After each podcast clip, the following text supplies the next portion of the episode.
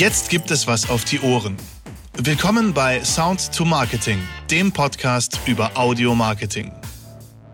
In Stuttgart spricht man Schwäbisch, in München Bayerisch, in Leipzig Sächsisch und im Radio Hochdeutsch. Da man mittlerweile sehr viel unterwegs ist und manchmal von einem Bundesland in das andere reist, ist das auch außerordentlich wichtig für die exakte Verständlichkeit deines Radiospots. Doch es kommt natürlich auch ganz darauf an, wen du ansprechen möchtest. Man kann durch einen Dialekt auch direkt einen Charakter entstehen lassen. Mit Dialekten kannst du auch punkten. Es muss nicht immer Hochdeutsch sein. Heimatverbundenheit durch Dialekt. Mit Dialekten kann man in Radiospots sehr gut spielen. Jeder Dialekt vermittelt die allgemeine Meinung der Menschen, die in dieser Region leben. Wenn ein Charakter im Spot also besonders sparsam rüberkommen soll, dann kann es durchaus hilfreich sein, wenn der Sprecher das in gutem Schwäbisch spricht. Es sollte dabei natürlich nicht das breiteste Schwäbisch sein, das man auf der Schwäbischen Alb spricht. Denn die Verständlichkeit der Aussage darf auf keinen Fall verloren gehen. Du solltest also schauen, wie stark der Sprecher oder die Sprecherin den Dialekt ausleben kann, damit es alle Hörer noch verstehen. Dabei ist es wichtig, wie groß die gesamte Kampagne ist und wo der Spot überall ausgestrahlt werden soll.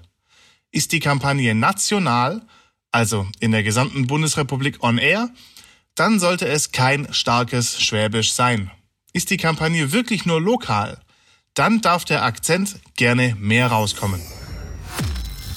Doch die Unterstützung eines Charakters ist noch nicht alles, was du mit Dialekten im Radio schaffen kannst.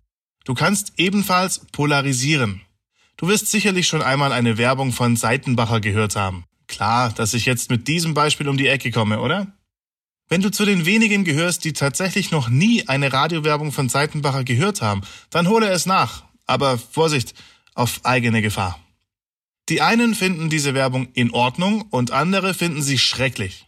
Aber durch diese beiden Extreme bleibt die Werbung dennoch im Kopf und du weißt, was Seitenbacher macht. Ansonsten kann ich für Baden-Württemberg auch gerne noch andere Beispiele aufführen, wie zum Beispiel Silberbrunnen Sprudel. Gerade bei Seitenbacher funktioniert die Polarisation sehr, sehr gut. Es gibt sogar eine Online-Petition gegen diese Kampagne. Also noch mehr Medienwirksamkeit für Seitenbacher. Nicht schlecht, oder? Für Dialekte in Spots gibt es im Grunde eine große Regel. Je lokaler dein gewünschter Sender ist, desto mehr kannst du mit Dialekten arbeiten. Wenn du einen Radiospot produzierst, der später ausschließlich in Bayern ausgestrahlt werden soll, dann kann so viel bayerisch verwendet werden, wie du willst. Das ist in diesem Fall sogar eine gute Sache, denn der Hörer kann sich sofort mit dem Sprecher und somit auch mit deinem Produkt identifizieren und er fühlt sich sofort heimatlich verbunden.